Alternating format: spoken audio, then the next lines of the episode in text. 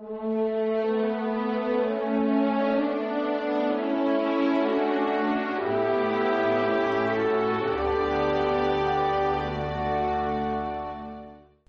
en mi amor para que vuestra alegría llegue a plenitud. Decía Chesterton que un cristiano triste es un triste cristiano. Y efectivamente lo hemos considerado muchas veces que la tristeza es eh, algo, es un veneno. La tristeza es una especie de parálisis espiritual que me lleva a no tener esperanzas, a no tener ilusiones, a rendirme a la primera, a no tener ganas incluso pues ni de vivir. Frente a la tristeza está el don de la alegría.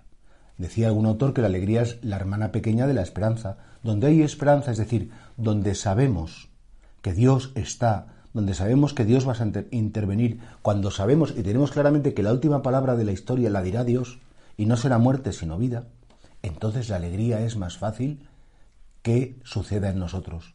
Claro, fijaos que cuando Jesús habla de la alegría no se refiere a la carcajada del chiste, ni se refiere a, ay, qué contento estoy porque todo me está saliendo muy bien, sino que es algo mucho más profundo, esa alegría serena del que disfruta de la belleza, esa posesión en el alma de la belleza, en el sentido no posesión de ser propietario, sino de gozar de la belleza de Dios y de la belleza de las criaturas, tanto de las criaturas humanas como de los seres creados por Dios, el cielo, el mar, eh, eh, la naturaleza.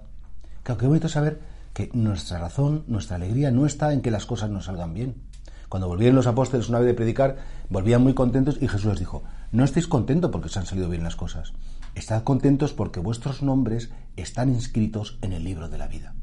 Porque la última razón de nuestra alegría es la resurrección de Cristo. La última razón de nuestra alegría es que todo lo bello, todo lo bueno, todo lo verdadero no lo vamos a perder. Lo vamos a disfrutar eternamente. Cada instante de belleza y de gozo que hemos vivido en el tiempo Gozaremos de Él en la eternidad. Nada bueno se perderá, nada verdadero se olvidará, nada bello dejará de ser disfrutado. claro que tenemos que tener alegría. Tenemos que combatir con la tristeza como, como esa enemiga que quiere como horadar, que quiere como agujerear, que quiere como romper los cimientos de nuestra vida.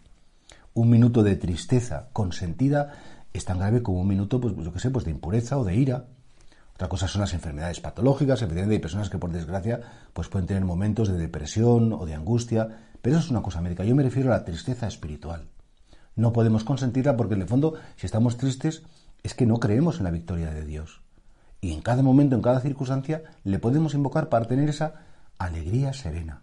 Repito, no de pasarlo bien, no de que todo está fantástico, no de que mi vida todo es maravilloso, sino precisamente que las palabras de Jesús son mi esperanza. Las palabras de Jesús, esas promesas suyas, sé con toda seguridad que algún día se cumplirán en mi vida y por tanto, aunque ahora pierda, sé que es para ganar mucho más.